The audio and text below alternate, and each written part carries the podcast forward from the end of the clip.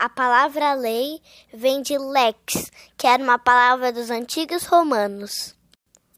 Lex, por sua vez, significava ler em voz alta.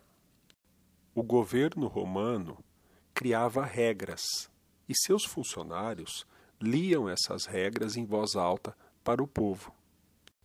As leis, portanto, são conjuntos de regras. Cada lei tem várias regras.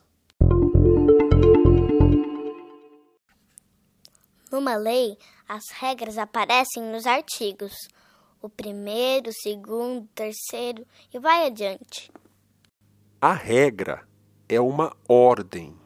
Quando alguém dá uma ordem para outra pessoa, está criando uma regra. A regra indica comportamentos que são permitidos, proibidos e obrigatórios. As leis proclamam, ou seja, elas indicam para todos os direitos e as obrigações das pessoas.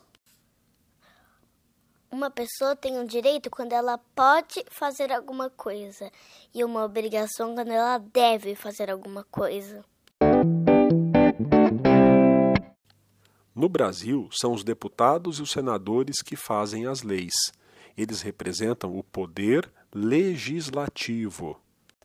O povo elege os deputados e os senadores. Assim, ele acaba fazendo as leis. Algumas leis são muito importantes, como o Código Civil, o Código Penal, Código de Defesa do Consumidor e Estatuto da Criança e do Adolescente. Todos devem cumprir as leis, super-heróis e vilões, ricos e pobres. Cabe ao governo fazer com que as pessoas respeitem as leis. O juiz julga conflitos. Ele faz o julgamento conforme as leis. O advogado e a advogada defendem pessoas conforme os seus direitos que estão nas leis. Se uma pessoa descumprir a lei, ela pode ser presa.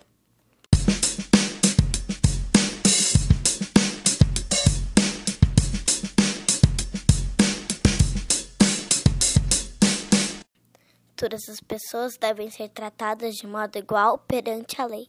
Ou seja, não existem diferenças entre pessoas para as leis.